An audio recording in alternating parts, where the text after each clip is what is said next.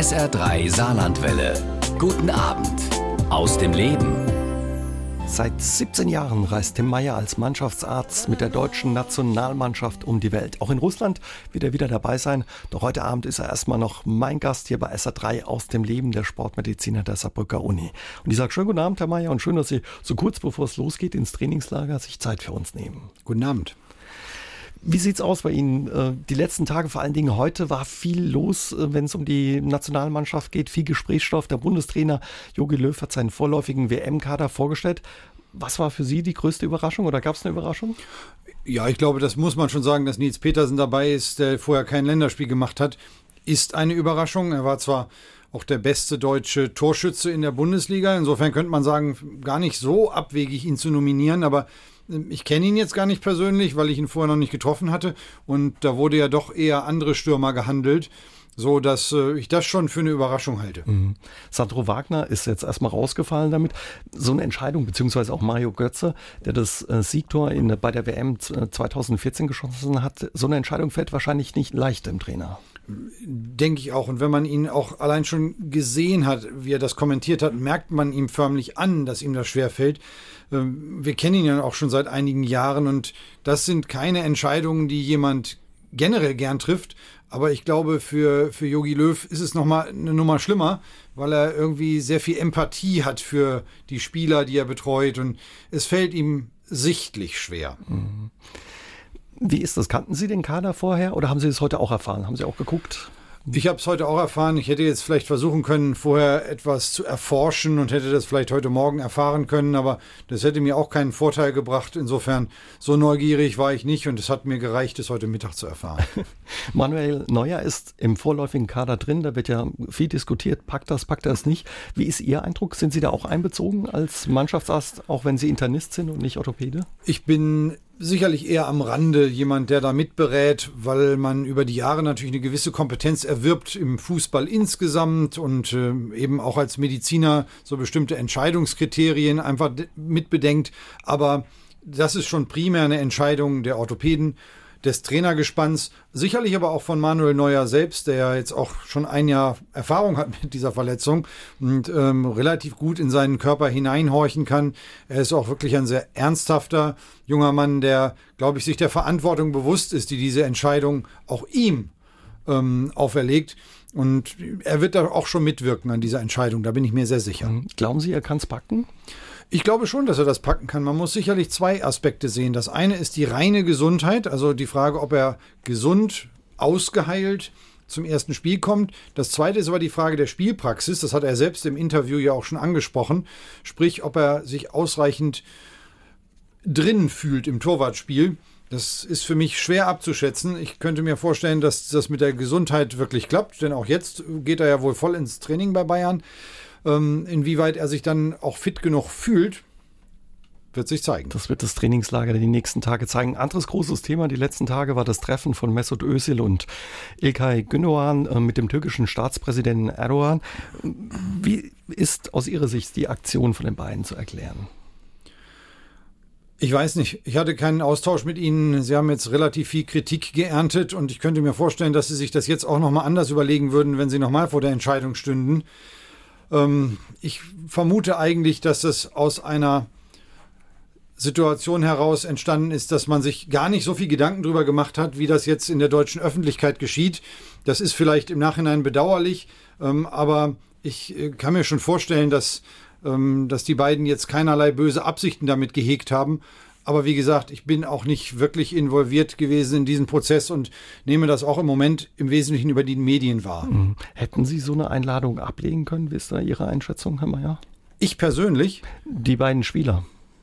Es ist bestimmt nicht ganz einfach, denn äh, sie haben ein Umfeld, das eben auch nicht nur von Deutschen geprägt ist. Ihre Familie ist äh, türkisch und ich denke, dass äh, man es sich vielleicht ein bisschen einfach macht, wenn man sich einfach, wenn man sich auf die auf die Seite stellt, zu sagen, ja, das hätte man politisch bedenken müssen, das hätte man bestimmt können, aber die private Komponente dieser Entscheidung, die kann keiner so wirklich beurteilen von denen, die dazu Kommentare abgeben.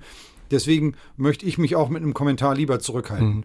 Die Spieler werden ja sehr gebrieft, auch was gerade sowas angeht. Jetzt gerade auch mit Blick auf die Weltmeisterschaft in Russland, wo Politik eben auch nicht so ganz von dem Sportereignis getrennt werden kann. Ähm, ist denen, wahrscheinlich wussten sie wirklich nicht so genau, auf was sie sich da eingelassen haben, oder? Das mag schon sein. Also ich kann mir das, also zumindest gab es natürlich zu diesem Aspekt kein Briefing, wie es das äh, geben könnte für die WM, wo mit dem Land Russland natürlich auch bestimmte politische Fragen verknüpft sind. Insofern konnte man da auf nichts zurückgreifen. Ähm, man hat aus den Äußerungen hinterher den Eindruck, dass sie es selbst weniger schwer genommen haben, als es jetzt für sie wahrscheinlich überraschend die Öffentlichkeit nimmt. Ähm, ich glaube, vielleicht sollte man die ganze Aufregung ein klein wenig zurückschrauben. Zumindest kann man ihnen, glaube ich, ernsthafterweise keine Absicht unterstellen. Noch nicht einmal mehr 30 Tage bis zum Beginn der Fußballweltmeisterschaft in Russland. Und mein heutiger Gast bei SA3 aus dem Leben hat sicher einen Platz im Kader. DFB-Mannschaftsarzt Tim Meyer. Herr Meyer, wie sieht's aus? Schon en noch entspannt oder steigt allmählich die Nervosität, die Vorfreude? Also ich war bis heute Morgen eigentlich ganz entspannt und mit der Nominierung ist es jetzt schon an, es ist die, ist die Vorfreude gestiegen, aber die Anspannung gestiegen. Beispielsweise weiß man jetzt, für welche Spieler man sich genau Vorinformationen noch bei den Vereinen besorgen muss. Das habe ich dann heute Nachmittag gleich in die Wege geleitet. Ähm, jetzt kommen einfach in den nächsten Tagen einige Dinge äh, auf einen zu, die einfach erledigt werden müssen. Und es ist nur noch eine Woche Zeit dazu. Deswegen ja, Anspannung steigt. Mhm. Was heißt Vorinformationen einholen, was Sie für Medikamente nehmen oder? Zum Beispiel, ähm, aber auch einfach. Ähm, dass man mit den Kollegen in den Vereinen spricht, was so gewesen ist in letzter Zeit. Nicht alles steht in der Zeitung, nicht alles wird einem täglich berichtet. Deswegen ähm, sind es so manche Hintergrundinformationen, die sind jetzt gar nicht immer total streng medizinisch. Äh, kann ja sein, dass irgendjemandem in seinem Umfeld was Besonderes zugestoßen ist, negativ oder positiv. Auch das schadet zumindest nichts, wenn man es weiß. Ich äh, frage jetzt selbstverständlich nicht bei den Kollegen ab, ob sie was aus dem privaten Umfeld der Spieler haben, sondern das ergibt sich manchmal so im Gespräch, wenn sie es selbst für wichtig halten. Also sowas spielt auch eine Rolle bei Ihrem Job. Was so alles außenrum passiert ist, vielleicht auch privat oder an Schicksaldingen. Ich will es jetzt nicht überhöhen. Also sicherlich ist es im Wesentlichen natürlich schon medizinische Diagnostik und Behandlung, aber ich glaube, jeder weiß schon aus der Lebenserfahrung, dass äh, Dinge, die um einen herum passieren, einfach eine Rolle spielen. Ähm, sei es bei der Wahrnehmung von Beschwerden oder manchmal sogar überhaupt bei der Entstehung von Beschwerden. Es sind natürlich manchmal rein sportliche Dinge, die brauche ich nicht zu fragen, das, das sehe ich ja, wenn einer Meister geworden ist oder gerade ein Spiel verloren hat. Aber auch andere Aspekte können eine Rolle spielen, zumindest sehe ich das so. Mhm. Wie sieht es mit den Koffern aus? Schon gerichtet, schon gepackt? Oder? Ja, es gibt zwei Sorten Koffer. Das eine sind die medizinischen Koffer, die sind im Wesentlichen in Frankfurt. Die sind mit einer Ausnahme, das ist ein Laborgerät, das ich mitnehme. Ähm, die sind in Frankfurt gepackt, das ist alles angeliefert, das bringt unser Zeugwart mit. Ähm, die privaten Koffer werde ich über Pfingsten packen. Das ist allerdings etwas weniger. Mhm. Was darf nicht fehlen? Was kommt immer mit zur Weltmeisterschaft, zu großen Turnieren? Auf jeden Fall kommt immer mein Computer mit. Das ist ein ganz wesentliches äh, Kommunikationsinstrument. Ähm, und ähm, ich habe so ein ähm, Laborgerät, was ich mitnehme, mit dem ich man sagt so schön trockenchemisch, also mit Messstreifen, einfache Laborwerte selber bestimmen kann. Insofern bin ich nicht immer darauf angewiesen, dass ich in dem Land, in dem wir uns auf, aufhalten, ähm, zum Beispiel Blut ins Krankenhaus senden muss. Manches kann ich selber machen. Also ich höre ein bisschen raus, Sie reisen durchaus mit großem Gepäck. Oh ja, das sind schon fünf, sechs, sieben Koffer unterschiedlicher Größe. Ähm, man muss aber auch sehen, es geht nicht nur um 23 Spieler, sondern man muss auch auf das vorbereitet sein, was im Umfeld passieren kann. Da reisen ja einige Leute auch unterschiedlichen Alters mit, die ebenfalls mitversorgt werden wollen, wo auch mal Notfälle auftreten können, die nicht bei typischerweise nicht im Alter von Spielern auftreten. Deswegen ist das schon umfangreich. Auf was stellen Sie sich da ein? Auf was für Krankheiten oder? Also rein theoretisch muss man sich natürlich, wenn wir ein Spektrum haben von falls Kinder mitreisen, bis zu, bis zu älteren Herren, muss man sich auf alles Mögliche einstellen. Das äh, kann, können wirkliche Notfälle sein, es können auch mal Herzinfarkte sein. Natürlich muss man unter Umständen auch die Möglichkeiten nutzen, die das Land bietet. Und während einer Fußball-WM ist die medizinische Organisation in der Regel sehr gut aufgestellt. Wir kriegen vorher auch sehr gute Informationen darüber, was wir wie machen können. Also das heißt jetzt nicht, dass ich mit allem allein fertig werden muss, aber ich bin doch in der Regel der erste Kontakt. 2013 hm, haben Sie extra vor der WM in Brasilien Ihren Urlaub dort verbracht. Wie war es diesmal? Auch ging es nach Russland oder? Nein, ähm, nun muss man auch sagen, Brasilien ist sicherlich auf den ersten Blick ein etwas attraktiveres Urlaubsland, ähm, so dass ich meine Frau durchaus überzeugen konnte, das zu machen. Und wir haben auch wirklich dort im Wesentlichen Urlaub gemacht, aber natürlich auch das Land kennengelernt. Wir haben jetzt im letzten Jahr äh, dort keinen Urlaub gemacht, allerdings war im letzten Jahr Confederations Cup. Insofern habe ich das Land auch ein bisschen kennenlernen können, sogar aus einer Fußballsicht. Ähm, ich glaube schon, dass äh, wir alle, aber auch im Speziellen ich ganz gut vorbereitet dahin fahren. DFB-Mannschaftsarzt Tim Meyer ist heute Abend mein Gast bei SA3 aus dem Leben. Ja, und wir unterhalten uns über seinen Job bei der Nationalmannschaft. Herr Meyer, was gehört da alles noch dazu zu Ihrem Job? Klar, Sie gucken, dass es den Spielern gut geht, ne? also wenn sie mal Halsschmerzen haben oder eine Erkältung, aber da steckt noch viel mehr dahinter. Ja, da kommen sicherlich viele Kleinigkeiten dazu, an die ich vielleicht jetzt gar nicht sofort denke, aber im Kern ist eigentlich schon eine ärztliche Tätigkeit. Also äh, das ist meine Aufgabe, das ist ja sogar vertraglich so geregelt. Ähm, natürlich kommt dazu, dass man manchmal dann auch Medienkontakte hat oder dass man die Mannschaftsärzte des Gegners trifft, dass man vielleicht auch die ähm, Angehörigen von irgendeinem Spieler versorgt oder solche Dinge. Also das, das ist schon vielfältig. Natürlich hat man gerade bei so einer WM auch immer das Erlebnis in dem Land, mit den Besonderheiten des Landes, manchmal Sprachprobleme, manchmal unterschiedliche medizinische Geflogenheiten. Das ist durchaus auch interessant. Mhm. Aber Sie gucken auch so ein bisschen auf die Leistungsdiagnostik der Spieler. Ja, wobei muss man ja zugeben, dass in einer Nationalmannschaft da man weit weniger machen kann als in Vereinen, wo man halt wirklich mit den Ergebnissen arbeiten kann. Ähm, es ist richtig, Leistungsdiagnostik ist eigentlich einer meiner Arbeitsschwerpunkte im Alltag in Saarbrücken. Ähm, Allerdings haben wir das sehr begrenzt nur äh, selbst im Einsatz. Wir fragen aber auch solche Ergebnisse von den Vereinen ab, sodass wir zumindest so gut es irgend geht informiert sind. Ähm, wenn Sie so ein Länderspiel haben, so einen typischen sogenannten Doubleheader mit zwei Länderspielen, da sind vielleicht vier, fünf Trainingseinheiten. Da, da bleibt für Leistungsdiagnostik gar nicht mehr groß Platz. Mhm. Wie ist das im WM-Quartier? Gibt es da eine Sprechstunde? Kann man bei Ihnen vorbeischauen oder wie muss man sich das vorstellen? Es gibt natürlich ein Arztzimmer mhm. und äh, in der Tat bin ich da auch die meiste Zeit vom Tag hm, wenn Sie so wollen, als Sprechstunde oder auf Standby oder wie man das auch immer sehen will. Der, der ganze Rahmen ist aber natürlich so eng, dass es jetzt wirklich völlig unproblematisch ist, einen der Ärzte oder einen anderen vom medizinischen Personal innerhalb von wenigen Sekunden, Minuten zu kontaktieren, indem man entweder kurz anruft oder einfach hingeht. Ähm, aber im Grunde genommen ist es auch eine Sprechstunde, nur ist die eigentlich von morgens um 8 bis 23 Uhr. Mhm. Also die können auch ja quasi nach Praxisschluss noch vorbei. Die können gucken. auch nach 23 Uhr noch kommen, das stimmt. Mit was für Wehwehchen kommen die Spieler? Na gut, also Spieler haben sicherlich in allererster Linie gravierende Beschwerden im Bereich des Bewegungsapparates, die mich jetzt nicht unmittelbar angehen, aber dafür gibt es ja auch wesentlich mehr auf der orthopädischen Seite, die Physiotherapeuten, mehrere Orthopäden, die dabei sind.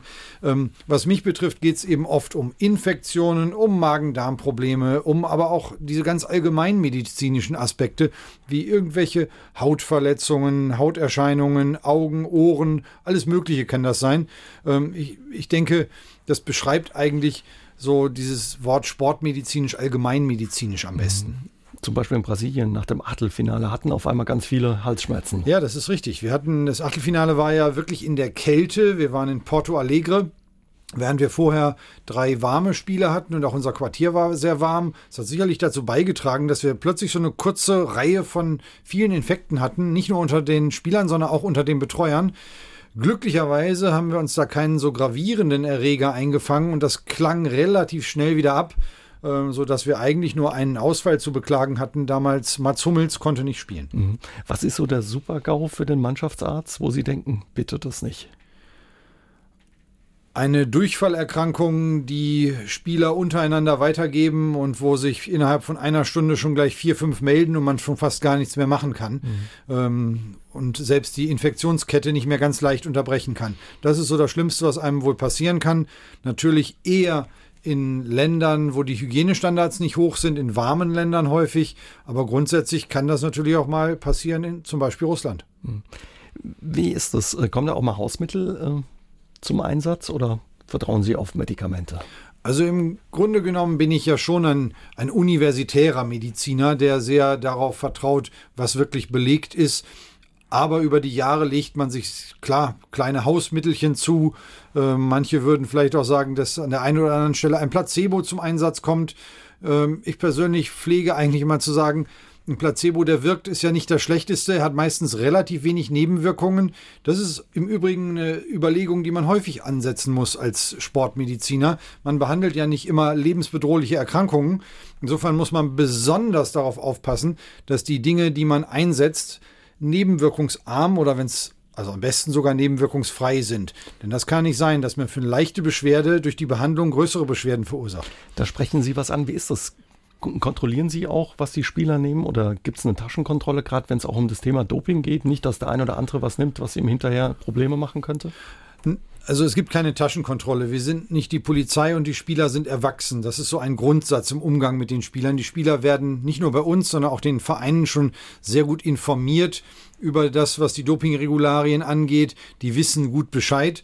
Ich frage sie, ähm, was sie einnehmen. Gehe davon aus, dass sie mir darauf ehrlich antworten. Ich habe ja auch noch zusätzlich Kontakt mit dem Mannschaftsarzt.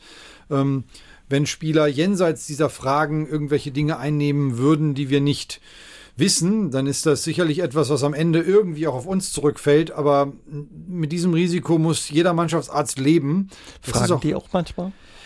Die fragen auch manchmal. Manchmal wird man auch bei Dingen nach Dingen gefragt, wo man dann so ein bisschen merkt, dass die Spieler sicherlich keine Dopingabsichten hegen, sondern eher übermäßig besorgt sind. Beispielsweise habe ich schon Anrufe gehabt, da kriegte jemand, also jemand ein neues Shampoo gekauft und wollte wissen, ob das jetzt unbedenklich ist.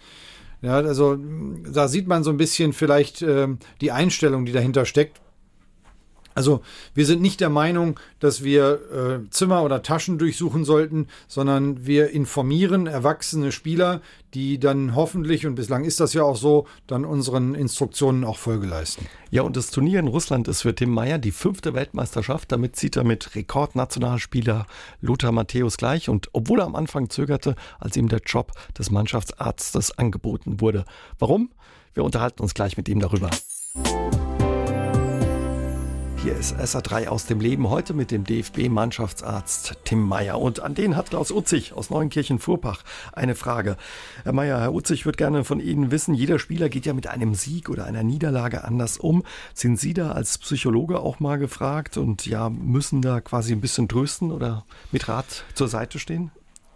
Ich glaube schon, dass man als Mitglied des so der einfach des, des medizinischen Stabes oder aber auch der, des gesamten Umfelds immer auch ein bisschen Betreuung auch auf psychischer Ebene hat, aber für die Dinge, wo es wirklich ein bisschen problematischer ist, haben wir einen Psychologen, das ist Hans-Dieter Hermann, auch mittlerweile ein sehr guter Freund von mir. Ähm, ich habe im Jahr 2002, als es ja meine erste WM war, Südkorea, Japan. Süd, genau, da habe ich äh, mal die Frage beantworten sollen, Herr Meier, brauchen Sie nicht einen Psychologen? Und dann habe ich ganz vollmundig gesagt, das machen wir mit. Das würde ich jetzt natürlich nie wieder so beantworten, weil ich auch weiß, gerade vom Hans-Dieter Hermann, was eben möglich ist und dass das auch ganz unaufdringlich geht. Ähm, dennoch ist es natürlich so, wenn man über mehrere Wochen so eng zusammenlebt, ist es nicht ausschließlich die Aufgabe des Psychologen, mal Trost zu spenden, sondern das machen andere glücklicherweise auch mit er hat ja auch noch andere Aspekte abzudecken. Mhm. Also da muss man auch mal trösten, gerade wenn wir jetzt an dieses Turnier denken, 2002, wo man doch weit gekommen ist und dann im Endspiel so verloren hat. Also dann muss man auch als Mannschaftsarzt dem einen oder anderen mal über den Kopf streicheln oder ja, wahrscheinlich ist man dann selbst auch enttäuscht, logischerweise. Ja. ja, man muss sagen, damals war es ja so, dass wir eigentlich überraschend so weit gekommen sind und dass dann auch relativ schnell eigentlich die Einstellung hochkam, dass wir doch zufrieden waren. Viele waren zufrieden mit dem Abschneiden. Natürlich war es ein bisschen, ist immer ärgerlich, wenn man das Finale verliert, aber ich glaube, wenn man unvoreingenommen dieses Finale sich anguckt, hat auch die Mannschaft gewonnen, die wirklich deutlich besser war, auch über das ganze Turnier. Das musste man schon anerkennen. Insofern gab es damals auch wirklich eine ganz tolle Feier, trotz des nur zweiten Platzes. Mhm. Bei vier Weltmeisterschaften waren Sie dabei. Mehr Turniere hat nur äh, Lothar Matthäus geschafft als Rekordnationalspieler bisher. In äh, diesem Jahr ziehen Sie gleich was Besonderes für Sie, eine besondere Sache, Herr Mayer? Das habe ich vorher gar nicht gewusst, dass das mit Lothar Matthäus so ist. Insofern, diesen Vergleich habe ich nie gezogen. Es ist, eine WM ist wirklich eine besondere Sache, weil man immer so das Gefühl hat, man erlebt die ganze Welt, die plötzlich zusammenkommt. Aus jedem Erdteil gibt es wirklich Interesse an diesem Sport. Also zu einer WM fährt man nochmal mit einem besonderen Stückchen Motivation, einem besonderen Stückchen ähm, Aufmerksamkeit. Also das, das ist schon etwas, was ich sehr hoch schätze und auch dieses Gefühl dann im Turnier zu sein, die anderen zu beobachten, das ist wirklich etwas, das ich sehr gern mag. Mhm. Also eine besondere Stimmung bestimmt, ja, so, wenn ja, so ein Turnier ja. losgeht. 2001 ging es für Sie los als Mannschaftsarzt beim DFB. Angeblich haben Sie gezögert, als man Sie gefragt hat. So ein Job. Ja, habe ich auch. Ähm, trotzdem hat das Argument, was Sie jetzt so indirekt gesagt haben, am Ende doch entschieden. Aber ähm, ich finde es berechtigt, wenn man erstmal ein, zwei Tage sich Bedenkzeit erbittet. Einfach, weil es ja auch ein Schritt in die Öffentlichkeit ist. Man kann, man muss manche Dinge berücksichtigen, die man sonst nicht berücksichtigen muss ähm, in seinem Alltag. Man hat mit Medien zu tun. Manche Dinge, die man macht, sind vor der Kamera, wo man wirklich auch bedenken muss, dass man vielleicht manche Dinge, die man, man muss Dinge mitbedenken, die man sonst außer Acht lassen würde. Und da habe ich anderthalb Tage drüber nachgedacht. Ich glaube, das fand auch der damalige zuständige Direktor beim DFB etwas komisch, aber freundlicherweise hat er gewartet und dann habe ich zugesagt, ja, letztlich auch mit diesem Argument, das kann man doch nicht nicht machen, gerade als Fußballinteressierter. Ihr Vater hat Ihnen angeblich den Job vorhergesagt. Er hat immer gesagt, warte mal ab, du wirst noch Mannschaftsarzt beim DFB. Als ich nach Saarbrücken wechselte in die Sportmedizin und mein damaliger Chef Professor Kindermann bei der Fußballnationalmannschaft war, hat mein Vater gesagt, das machst du mal. Und dann äh, habe ich gesagt, Quatsch, das wäre zwar schön, aber das kommt nie dazu. Die nehmen doch nur Professoren. Ähm, und äh, dann später kam es anders. Sie haben selbst Fußball gespielt. Sie kommen aus Niedersachsen, ja. Nienburg, wenn das stimmt. Ja. Und ja, bis zur A-Jugend in der Verbandsliga. Profi war ähm, keine Option? Äh, das war schon mein großes Ziel. Also die, die Herrenmannschaft war eine Verbandsligamannschaft. Wir hatten auch eine wirklich sehr ambitionierte und gute A-Jugendmannschaft, aus der auch einige ähm, zumindest regional bekannte Spieler und überregional, zum Beispiel Jens Tott, hervorgegangen ist. Ähm, aber bei mir hat es einfach nicht gereicht, muss man sagen. Es war allerdings nach ein, zwei Jahren im Herrenbereich schon klar. Ähm, ich möchte mal so sagen, mir fehlte, glaube ich, einfach die nötige körperliche Härte, das Durchsetzungsvermögen, ähm, so dass ich dann auch irgendwann einsehen musste, das klappt nicht. Mhm. Aber als Kind hätte ich gesagt, ich will Fußballprofi werden. Auch mal dahin zu gehen, wo es weh tut, meinen Sie? Oder, ja, genau. Oder, oder, auch mit einem Foul fertig zu werden, das, das war nicht so meine Sache. Also man konnte mir schnell den Schneid abkaufen und das funktioniert nicht im Herrenbereich. Gut, Sie haben, sind ja später dann doch Weltmeister geworden. Da unterhalten wir uns in der nächsten Stunde noch ein bisschen ausführlicher mit Ihnen. Ich wollte noch mal ganz kurz bleiben bei dem Anfang in der Nationalmannschaft. Können Sie sich noch an Ihr erstes Spiel erinnern? Klar. Das war in Ungarn im Freundschaftsspiel in Budapest ein 5-2-Sieg. Es war nicht nur mein erstes Länderspiel, sondern auch das erste von Sebastian Kehl von Sebastian Kehl. Damals standen überhaupt noch ganz andere Spieler auf dem Platz. Ne? Da waren so Leute dabei wie Linke, Janker, das waren andere Typen. Richtig, da, damals war Oliver Kahn noch dabei beispielsweise. Ähm, also es war wirklich eine andere Spielergeneration. Und äh, ich war auch gar nicht so viel älter als die zu dem Zeitpunkt. Insofern war schon noch ein besonderes Verhältnis, weil sich ja manchmal auch einfach dadurch, dass man ein paar Jahre älter ist und dass jeder das gleich sieht, eine gewisse Autorität ergibt. Diesen Vorteil hatte ich nicht. Aber ich hatte halt den Vorteil, ich kam aus dem Fußball und äh, konnte wirklich Fußballsituationen auch gut einschätzen. Und das ist manchmal, selbst wenn das nicht immer gleich offensichtlich ist, auch für medizinische Aspekte nicht so ganz egal. Mhm. Das äh, lernt man mit der Zeit. Seit 2001 sitzt der Sportmediziner der Saarbrücker Uni Tim Meyer bei der Nationalmannschaft mit auf der Bank. In den letzten fast 20 Jahren ist er mit dem Drost der Nationalmannschaft unterwegs und hat auch ein Stück weit die Zeitenwende im deutschen Fußball miterlebt. Wir unterhalten uns heute Abend mit ihm darüber bei SA3 aus dem Leben. 2001 haben wir vorhin gesagt, Herr Meyer, waren Sie das erste Mal dabei. Später kam dann Jürgen Klinsmann, der hat wirklich so ein bisschen eine Zeitenwende eingeleitet im Fußball. Kann man das sagen? Das würde ich schon sagen. Mit äh, Jürgen Klinsmann kamen viel mehr Experten ins Boot und sicherlich hat er auch einiges im DFB, im deutschen Fußball aufgerüttelt. Manchmal hat er vielleicht ein bisschen stark gerüttelt, aber er war so eine Initialzündung, die dann dazu geführt hat, dass auf vielen Bereichen, insbesondere im Fitnessbereich und im Betreuungsbereich, wesentlich mehr getan wurde. Ähm, vielleicht gelegentlich auch mehr getan wurde, als notwendig ist, aber ich glaube, der positive Effekt durch seine durch seine Initiative, der überwiegt doch. Mhm man merkt es auch bei vielen Bundesliga-Clubs hat sich danach ein bisschen was verändert. Der Stab ist größer. Neben dem Co-Trainer gibt es Mannschaftsärzte, Physiotherapeuten, aber eben auch Fitnesstrainer. Wenn Sie mit der Nationalmannschaft unterwegs sind, ist auch ein großer Betreuerstab. So rund 30 plus minus Leute sind da mit dabei. Das mag etwa hinkommen. Ich könnte jetzt gar nicht die genaue Zahl sagen. Ähm, das sind äh, natürlich neben den medizinischen Betreuern auch noch ganz andere Funktionen. Gerade auch der Bereich der Medienbetreuung ist sehr gewachsen. Durch die sozialen Medien sind da jetzt mehr Menschen dabei.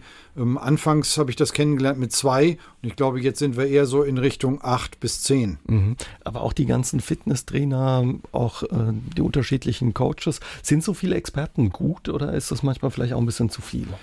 Also ich würde sagen, dass äh, Maximum der Betreuerzahl ist nicht gleichzeitig das Optimum, sondern man muss immer sehen, verschiedene Experten, die wollen ja auch ihr Expertentum zur Anwendung bringen. Und wenn sich da die Kompetenzen überlappen, dann kann das auch mal zu Problemen führen. Die sind ja nicht immer einer Meinung und die streiten sich vielleicht auch mal. Das hat man auch damals gemerkt, als Klinsmann neue Experten dazu brachte. Äh, diese Bereiche, die von diesen neuen Experten abgedeckt wurden, die wurden natürlich vorher von anderen versorgt, also zum Beispiel auch teilweise von mir. Und dann kam jemand Neues dazu und dann musste man erstmal akzeptieren, dass man da etwas abgibt.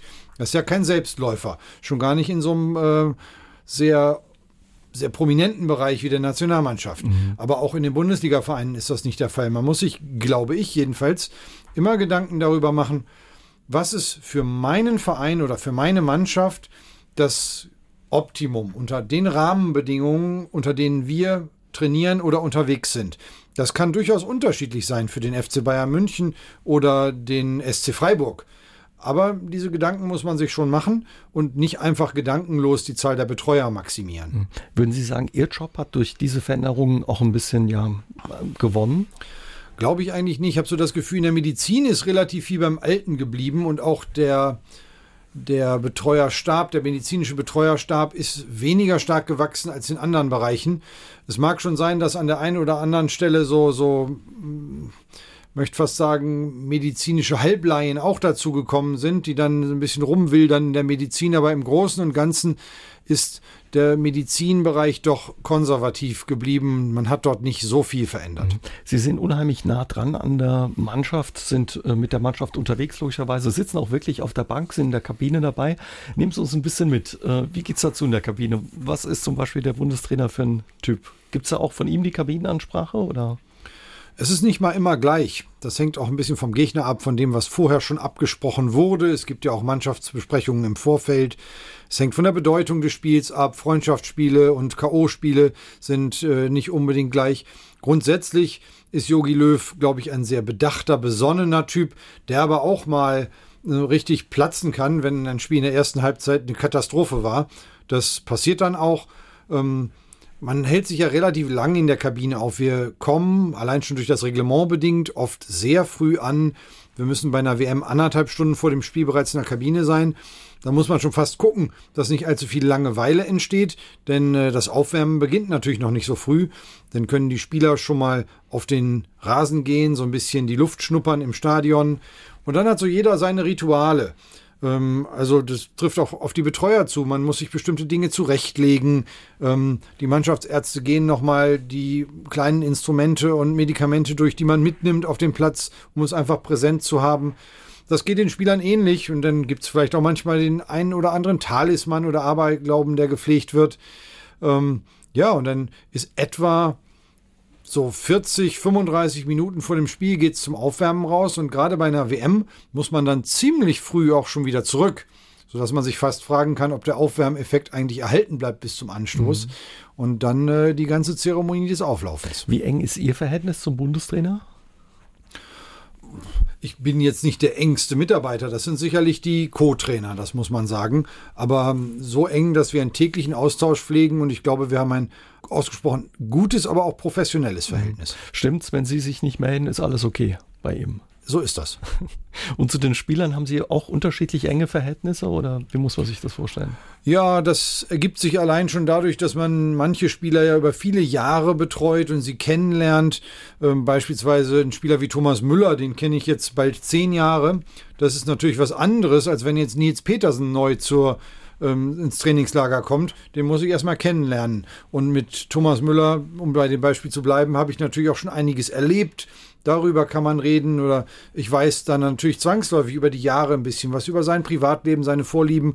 Das muss ich bei einem anderen erstmal kennenlernen. Und es gibt natürlich auch sowas wie natürliche Sympathie oder weniger ähm, Sympathie. Auch das äh, spielt eine Rolle, aber das muss man natürlich für seine Entscheidungen versuchen auszublenden. Mhm. Ja, und Sie haben viele Spiele auf der Bank erlebt, wie das ist, ein WM-Spiel von der Bank aus zu erleben. Darüber unterhalten wir uns gleich mit Tim Meyer und wer Ihnen beim Spiel, beim Endspiel in Brasilien die Sicht verstellt hat. Wir haben heute Abend bei SA3 aus dem Leben Besuch von einem Weltmeister. Sportmediziner Tim Meyer war dabei, als Yogi Jungs in Brasilien Fußball-Weltmeister wurden. Und uns verrät er heute Abend ja, wie er die Weltmeisterschaft in Brasilien erlebt hat. Ich übertreibe nicht, Herr Meyer, wenn ich sage, Sie fühlen sich auch ein Stück weit als Weltmeister. Ja, das kann ich eigentlich schon so sagen. Natürlich nicht in dem Maße, wie es jetzt die Spieler oder die Trainer sind, aber ähm, dies war auch eine WM, in Brasilien, wo ich sehr viel zu tun hatte, sehr viel dazu beigetragen habe, im Vorfeld bereits mich auch außergewöhnlich damit identifiziert habe. Als wir 2010 zurückkamen aus Südafrika, wo ja die Mannschaft so ein bisschen geboren wurde, kann ich mich noch gut erinnern, ähm, am, an dem Tag selbst habe ich zu meiner Frau gesagt, diese Mannschaft, die ist 2014 auf ihrem Zenit und äh, da hoffe ich wirklich auf den WM-Titel und das kam dann ja auch so. Ähm, das hat mich mit diesem Turnier in besonderer Weise verbunden, weil ich es irgendwie auch so ein bisschen stärker als bei anderen Turnieren noch gehofft habe, weil ich die Möglichkeit gesehen habe. Mhm. Sie waren angeblich sogar bei der Auswahl des Quartiers, dem Campo Bahia, ein Stück weit mit eingebunden. Ja, es gab ja durchaus äh, medizinische, klimatische, hygienische Aspekte zu bedenken und äh, da haben wir schon im Vorfeld der WM wirklich gesammelt, was jeder aus seinem Bereich beitragen kann. Und in diesem Fall war das schon eine ganze Menge auch medizinisches. Ähm, ich hatte das Land auch im Jahr davor schon mal erlebt. Insofern würde ich sagen, ja, in diesem Fall war ich äh, mitbeteiligt. Die finale Entscheidung hat sicherlich Oliver Bierhoff gefällt. Und man muss auch ihm ganz klar zugestehen, dass er den Mut hatte, dieses Quartier, das ja erst in letzter Sekunde fertig wurde, äh, überhaupt anzusteuern. Denn das war ja schon ins Risiko gegangen, das muss man sagen. Mhm. Was sind so die Erinnerungen, die hängen geblieben sind an Brasilien? Das sind ganz viele wahrscheinlich, aber was war so die prägendste? Ja, es sind wirklich ganz viele. Mir spontan fällt mir natürlich das Tor ein, Sie also, konnten es gar nicht sehen, angeblich. Doch, das Tor konnte ich sehen. Ähm, das, das Tor in der Verlängerung und, und dann bin ich äh, irgendwie einfach wie ein, wie ein Blöder losgelaufen und habe dann äh, auf dem Spielfeld gemerkt, oh, ich bin der einzige Betreuer, der hier läuft und bin dann natürlich schnell umgekehrt. Ähm, das habe ich offensichtlich falsch eingeschätzt. Dann natürlich der Schlusspfiff. Das ist ja etwas, was man sich immer so vorstellt, als Betreuer mal die WM zu gewinnen. Da hat man ja glücklicherweise als Betreuer der deutschen Mannschaft auch echte Chancen. Ich kann mich aber auch erinnern an das Spiel in, ähm, in Belo Horizonte gegen Brasilien, weil 7 man einfach dachte, hier mhm. passiert jetzt irgendwas Historisches gerade. Und ansonsten aber auch ans, ans Campo Bahia wirklich, weil es so eine besondere Stimmung geboten hat, die man wahrscheinlich nie wieder so reproduzieren kann. Nehmen Sie uns mal mit auf die Bank bei diesem Spiel 7 zu 1 gegen Brasilien. Was, wie fühlt sich das an? Zu Hause haben wir alle gedacht, das kann nicht sein. Ja? Ja, das haben wir auch gedacht. Ähm, ich, zunächst fühlte ich mich erinnert an das Spiel ähm, in Südafrika gegen Argentinien, was wir 4-0 gewonnen hatten. Auch mit einem tollen Spiel, wo man auch dachte, was passiert denn hier jetzt? Man gewinnt ja normalerweise kein K.O.-Rundenspiel 4-0 gegen Argentinien. Und äh, dieses 7-1 war natürlich noch wahnsinniger. Ähm, man erlebte auch die brasilianischen Zuschauer, die vorher dermaßen laut waren. Die waren plötzlich völlig ruhig. Man konnte die deutschen Fans sehen und hören. Und wir haben uns echt angeguckt auf der Bank und haben gedacht, das kann doch jetzt gar nicht sein. Und man hatte ja im Fernsehen, glaube ich, aber beinahe auch wie im Stadion, man hatte ja so diesen Wiederholungseffekt beinahe. Das eine Tor sah irgendwie ein bisschen ähnlich aus wie das andere. Man dachte, bin ich jetzt gerade eingeschlafen zwischendurch und wach auf und das Tor kommt nochmal. Also es war wirklich ganz besonders. Und wahrscheinlich wird man in 100 Jahren nicht mehr so sehr an den Weltmeister Deutschland denken, aber an dieses Spiel wird man wahrscheinlich schon noch denken. Was mir zu Hause in Erinnerung geblieben ist, sind die brasilianischen Fans, die wirklich teilweise Rotz und Wasser geheult haben aus Enttäuschung und aus, ja, ja also sie konnten es nicht verstehen. Hat man ja. das auch mitgekriegt im Stadion? Also Sie sagen, die waren still, aber man hat es sicherlich in Ansätzen mitgekriegt. Ähm, ich, ich, glaube, dass man, vielleicht ist es unvermeidlich, aber irgendwie hat man in Brasilien diese WM etwas überhöht. Man hat die Mannschaft, glaube ich, völlig überfrachtet mit Erwartungen. Ähm, wenn man schon gemerkt hat, wie die eingelaufen sind, das war wie, wie eine äh, religiöse Prozession. Und ich bin nicht sicher, ob, ob diese maximale Stimulation immer perfekt ist. Äh, man muss auf dem Fußballfeld auch ein bisschen kühlen Kopf bewahren. Sicherlich muss man motiviert sein, aber man muss das richtige Maß an Motivation haben. Und dort war ein derartiger Druck aufgebaut auf die Mannschaft dass äh, ich, zumindest in diesem Spiel hatte man das Gefühl, die konnten dem gar nicht nachkommen. Sie haben sich ja auch um Christoph Kramer gekümmert, als er da zusammengestoßen ist im Endspiel. Ja, ich habe mich später um ihn gekümmert. Spontan äh, ist es ja so, bei Verletzungen läuft, und das ist ja auch richtig so, der Orthopäde auf dem Platz.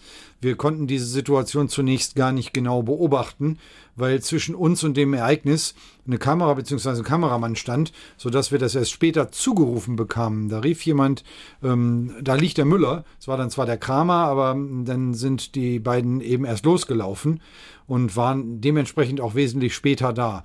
Ähm, ich habe dann mich um Christoph eigentlich erst gekümmert, später, als er dann rausging und als es äh, in die Kabine ging. Mhm. Erinnern Sie sich heute noch ab und zu? Gibt es so Momente, wo Sie sich ertappen, wo Sie noch mal in Brasilien sind?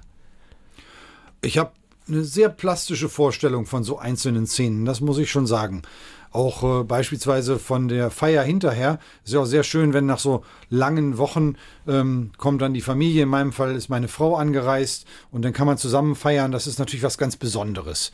Äh, das, das hat man schon sehr präsent nochmal, den Moment, wo man sich nochmal wieder trifft, wo vielleicht auch der Präsident eine Ansprache hält oder viele Dinge könnte ich mich jetzt sehr konkret erinnern und wüsste beinahe noch die Farben, die damals mhm. im Raum vorherrschten. Erzählen Sie uns eine Erinnerung, Herr Mayer, was fällt Ihnen ein? Also mir fällt ein, dass äh, wir haben ja an der, an der Copacabana äh, beziehungsweise knapp daneben gefeiert und da waren so ähm, Steine im Wasser und äh, da wurden dann die vier Sterne drauf projiziert mit so einem wahrscheinlich irgendeinem einfachen visuellen Instrument. Aber das stand eben jetzt für diese besondere Leistung, den vierten Stern in Südamerika geholt zu haben. Und man weiß ja auch immer, was in Deutschland los ist. Zumindest hat man es im Internet, im Fernsehen gesehen. Also man hat schon eine Vorstellung, eine Verbindung auch zurück nach Hause legen wir das mal drei Tage in die Eistonne und dann äh, analysieren wir das Spiel und dann sehen wir weiter. An dieses Interview von Per Mertesacker erinnern sich noch viele nach dem WM-Achtelfinale gegen Algerien bei der WM 2014 in Brasilien. Und der Mann, der so ein bisschen der Kopf hinter dieser berühmten Eistonne ist, ist der DFB-Mannschaftsarzt Tim Meyer und heute Abend mein Gast bei SA3 aus dem Leben. Haben Sie das damals mitgekriegt, Herr Meyer, als Per Mertesacker das vom Stapel gelassen hat, genervt nach dem Spiel? Ich habe es erst im Nachhinein mitbekommen weil wir auch die Fernsehbilder aus Deutschland bekamen und dann haben wir es gesehen, weil das ja auch mehrfach wiederholt wurde. Es ist ja dann doch recht populär geworden. Mhm. In dieser Eistonne, ähm, da steckt viel Forschung drin, die Sie hier im Saarland betreiben. Also stimmt schon, wenn man sagt, Sie sind so ein bisschen der Kopf dahinter. Na, ich bin sicherlich einer der Köpfe dahinter. Aufgebracht hat das damals Mark Verstegen aus den USA, als es noch gar nicht so wahnsinnig viel Forschung dazu gab. Ähm, in Deutschland wurde damals insbesondere in Dortmund dazu geforscht. Ähm, und wir haben das dann aber relativ schnell auch also wir haben uns daran beteiligt, möchte ich mal sagen, ähm, und haben aber auch einige der wesentlichen Aspekte herausgearbeitet, insbesondere für Leistungssportler. Mittlerweile ist es so, dass diese Kaltwasserimmersion, so nennt man das ja eigentlich, die Eistonne, diese Kaltwasserimmersion ist eins der am besten untersuchten Regenerationsverfahren und wo man auch mit der größten Sicherheit sagen kann, das hilft. Es gibt auch viele Verfahren, äh, da haben wir den wissenschaftlichen Nachweis nie führen können, dass sie effektiv sind. Bei der Eistonne ist das anders. Erklären Sie mal, wie die aussieht. Per Mertesacker, ein Riesenkerl. Wie groß ist diese Eistonne? Muss ich da, ich, wer geht freiwillig in sowas rein? ähm, vielleicht muss ich vorweg schicken, ähm, weil sie auch nicht jedem hilft, mhm. zwingen wir nicht, Spieler da hineinzugehen. Aber es gibt viele Spieler, die haben die positiven Erfahrungen, die wir auch teilweise messen können, wirklich selbst erlebt und die gehen da gar nicht so ungern rein. Natürlich ist das Wasser kalt, das ist vielleicht 12, 14 Grad kalt. Mit Eis kühlt man das runter, anders ist das meistens nicht zu machen. Im Prinzip ist es so eine große Regentonne, in die man eintaucht, mindestens mal bis zum Becken. Gerade beim Fußball ist das ja die beanspruchte Muskulatur in erster Linie, die Beine. Und dort werden dann so kleine Mikroschädigungen, die man bei jeder, jeder Belastung bekommt, also nicht Verletzungen, sondern wirklich Mikroschädigungen, verringert. Und auch die Entzündungsreaktion, die daraufhin stattfindet, die, die lokale Reaktion wird verringert und das führt in der Tat dazu, dass viele Sportler etwas schneller wieder fit werden. Aber ich würde sagen, da bleibt einem erstmal das Herz stehen, wenn man rein muss in dieses kalte Wasser, oder? Also meine Sache ist es auch nicht. Nichts aber es gibt wirklich äh, viele Spieler, die ähm, empfinden es, na, vielleicht so ähnlich, vielleicht vergleichbar mit ähm, dem kalten Wasser nach der Sauna. Mhm. Ja, bloß, dass man hier wirklich drin steht, aber es gibt ja auch Saunabecken, wo man in der Tat im kalten Wasser drin steht.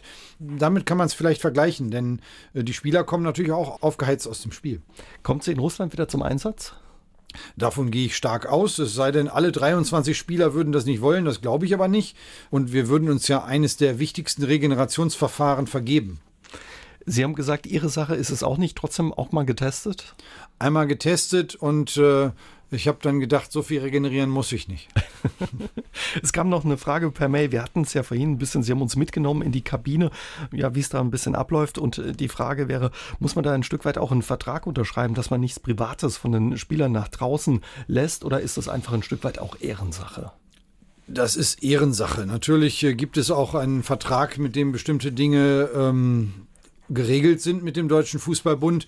Die betreffen aber jetzt nicht solche Details. Aber es ist einfach Ehrensache und eigentlich unter Fußballern auch klar, dass gewisse Dinge dort nicht rausgetragen werden. Daran halte ich mich immer. Wahrscheinlich probieren es auch viele, dass man äh, eben was rauskriegt, ja. Na klar, gefragt wird schon mal, aber es ist relativ einfach, das zu verweigern. Wolfgang Deges hat aus Losheim am See ins Studio gemeldet und äh, würde gerne wissen, ja, wie Sie dazu stehen. Sind Sie sicher oder können Sie sich sicher sein, dass Doping bei der Nationalmannschaft kein Thema ist, auch bei Genesungsphasen? Ich kann natürlich immer nur dessen sicher sein, was ich selbst unmittelbar beeinflussen kann. Ich kann aber darüber hinaus sagen, dass ich an überhaupt gar keiner Stelle gegen irgendeinen unserer Spieler irgendeinen Verdacht hätte. Ähm, ist, häufig wird man dann auf irgendwelche Formulierungen festgelegt, wie können Sie ausschließen das? Aber wie soll ich denn ausschließen, dass irgendwas ganz woanders in Deutschland passiert, während ich gar nicht dabei bin? Ich kann nur sagen, ähm, mir hat kein Spieler jemals irgendeinen Anhaltspunkt dafür geboten, dass dort irgendwas stattgefunden hätte. Ich habe keinerlei Verdachtsmomente und vertraue den Spielern diesbezüglich komplett. Mir bleibt natürlich auch gar nichts anderes übrig. Ich bin ja nicht die Polizei und fange an nachzuforschen, aber ich kann das ganz ehrlich so sagen. Mhm. Aber es wäre naiv zu glauben, dass es Doping im Fußball nicht gibt? Oder? Meiner Meinung nach ist das eine naive Annahme. Natürlich wird es irgendwo im Fußball Doping geben, gar keine Frage. Ich persönlich habe es zwar noch nicht systematisch erlebt, aber ich kann mir gut vorstellen, dass es Konstellationen gibt, in denen mancher Spieler oder manche Person aus dem Umfeld meint, dass darin Vorteile stecken, beispielsweise bei der Genesung nach einer Verletzung aber auch im Hinblick auf die körperliche Leistungsfähigkeit, selbst wenn es da sicherlich andere Sportarten gibt, wo Doping stärker wirkt, äh, finde ich es, um es nochmal zusammenzufassen, naiv anzunehmen, im Fußball würde es gar keine Rolle spielen. Tim Meyer, der Mannschaftsarzt der Fußballnationalmannschaft, ist heute Abend mein Gast bei SA3 aus dem Leben und wir unterhalten uns zum Schluss noch über das Projekt Titelverteidigung. Nicht mal ganz 30 Tage sind es bis zur WM in Russland. Was meinen Sie, Herr Meyer, wie schwer wird es den Titel zu verteidigen? Gibt es eine Chance? Eine Chance gibt es auf jeden Fall. Ähm, es ist sicherlich trivial, wenn ich jetzt sage, es wird natürlich trotzdem schwer. Ähm, aber ich zähle unsere Mannschaft schon zu den Titelfavoriten, ganz klar. Ähm, wir haben eine Vorrundengruppe, die sicherlich machbar ist, wo wir Favorit sind. Danach kommt aber das K.O.-System und da ist einfach vieles möglich. Tagesform, Glück kann eine Rolle spielen, Schiedsrichterentscheidungen. Also deswegen, es, endgültig vorherzusagen ist schwierig. Ich glaube aber neben uns sind sicherlich Spanien, Frankreich und vielleicht noch Brasilien die Favoriten des Turniers. Mhm. Bei den Weltmeisterschaften in Südafrika und Brasilien wurde viel über die Höhe, dann die Hitze gesprochen. Was für Einflüsse gibt es da jetzt in Russland? Eigentlich weit weniger. Ähm, wir haben wirklich weder Höhe noch Hitze, noch haben wir anderweitig besondere Temperaturen. Ähm, das macht es medizinisch auch in der Vorbereitung vergleichsweise einfach. Auch die Hygienebedingungen in Russland oder die Moskitos stellen jetzt kein Problem dar. Insofern ähm, ein typisch europäisches Turnier, könnte man sagen, was diese äußeren Umstände angeht. Mhm. Wird sich wahrscheinlich dann auch auf die Art, wie gespielt wird, wieder auswirken. Könnte man sich vorstellen. Zumindest ist zu erwarten, dass hohe Temperaturen nicht das Spieltempo einschränken. Was können Sie dazu beitragen als Mannschaftsarzt, dass es mit der Titelverteidigung klappt? Oder auch mit Ihrer Wissenschaft, Ihrem Wissen aus der Wissenschaft? Also ich glaube, dass das auf drei Ebenen möglich ist. Einerseits einfach eine gute und saubere medizinische Versorgung, also Spieler gesund erhalten oder wieder die Gesundheit herstellen. Ähm, darüber hinaus sicherlich auch mit einem gewissen wissenschaftlichen Input, also die Dinge aussuchen helfen, die uns wirklich helfen. Denn ähm, im Vorfeld so einer WM kriegt man so viele Dinge angeboten, die kann man gar nicht alle machen und viel davon ist auch Quatsch, wenn man ehrlich ist.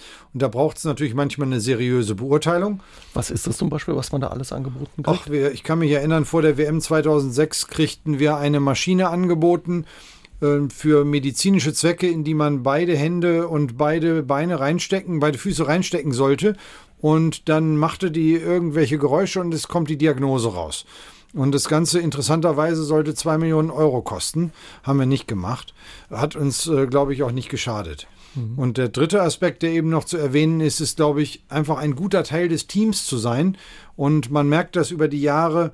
Das ist eine unserer Stärken. Wir haben ein erfahrenes Team und alle wissen, was es bedeutet, so ein Turnier zu begleiten. Wir haben wenig Probleme untereinander, teilweise sogar Freundschaften im Betreuerkreis auf der Ebene kann man ein Team viel mehr pushen, als man denkt. Sie haben es angesprochen, viele erfahrene Spieler. Toni Kroos ist so einer, der hat noch das Champions League äh, vor sich oder auch die Bayern jetzt noch im DFB ähm, Endspiel um den DFB-Pokal. Wenn die da ankommen nach so einer langen Saison, haben die überhaupt noch Lust und die Power für eine Vorbereitung oder lässt man die erstmal? Also wenn diese Top-Ereignisse auf Vereinsebene gerade gespielt sind, dann gibt man ihnen häufig einfach mal ein paar Tage, um runterzukommen, um vielleicht auch einen Kurzurlaub zu machen, zumal die körperliche Verfassung dann eigentlich auch noch stimmt, die geht nicht in drei Tagen verloren. Und äh, dann ist es aber relativ schnell so, dass die Spieler froh sind, wieder Fußball zu spielen. Das ist ihr Hobby, das haben sie immer gern gemacht. Die haben ihr Hobby zum Beruf gemacht. Es ist also weit weniger schlimm, ein Fußballtraining zu beginnen mit ihnen wieder neu, als man das vielleicht denken könnte. Abgesehen davon, so eine WM hat einen unheimlichen Aufforderungscharakter. Die ganze Welt kommt zusammen. Das hat man sich als Kind schon vorgestellt. Ich glaube, solche Vorstellungen sind sehr stark und denen möchte man auch als Erwachsener noch nachgehen und äh, diese WM spielen, gut spielen. Das macht in erster Linie Spaß und ist keine Belastung. Nächste Woche geht es ins Trainingslager nach Südtirol. Sie haben es zu Anfang gesagt, dann noch zwei Freundschaftsspiele oder Vorbereitungsspiele stehen an. Hält man da ein Stück weit auch die Luft an, dass da alle gesund durchkommen? Oder? Ja, schon. Äh, wir haben das ja erlebt, beispielsweise als sich Marco Reus verletzt hat vor der letzten WM. Das macht schon was aus. Dann waren wir am Ende trotzdem erfolgreich, was aber natürlich nicht heißt, dass wir nicht doch einen Spieler mit hoher Qualität verloren haben. Also das ist schon immer so ein Gedanke, der mitschwingt, aber man darf ihn auch nicht die Oberhand gewinnen lassen, denn sogar im Training, aber auch in den Spielen muss eine gewisse Intensität her. Und da gibt es natürlich ein gewisses Risiko, aber wenn man diese Intensität nicht geht, hat man auch keinen optimalen Trainingsreiz und keine optimale Vorbereitung. Da freuen sich wahrscheinlich auch nicht nur viele Fans, dass äh, Reus dabei ist, wahrscheinlich auch viele im Team einfach, dass es diesmal hoffentlich klappt. Ja, also ganz persönlich muss ich sagen, ich dachte vor der letzten WM, er könnte einer der ganz großen Spieler der WM werden und dann dieses tragische Ereignis. Also ich hoffe sehr, dass Marco das schafft und äh, traue ihm auch jetzt wirklich zu, dass er als, als Weltklasse-Spieler dort etwas bietet. Zum Schluss, Herr Mayer, äh, auch zwei Zahlländer sind im Team. Mhm. Jonas Hector und Kevin Trapp. Müssen Sie ein saarländisches Care-Paket nächste Woche mitbringen ins Trainingslager? Ich, ich kann ja mal die aktuelle Tageszeitung mitbringen. Das habe ich auch schon manchmal gemacht. Ähm, und natürlich äh, wird ein unserer Themen, eines unserer Themen sein, die Relegation, die der FCS spielt. Ähm, wir haben schon ein Verhältnis, so dass wir über diese Dinge sprechen können, was vielleicht andere Spieler weniger interessiert.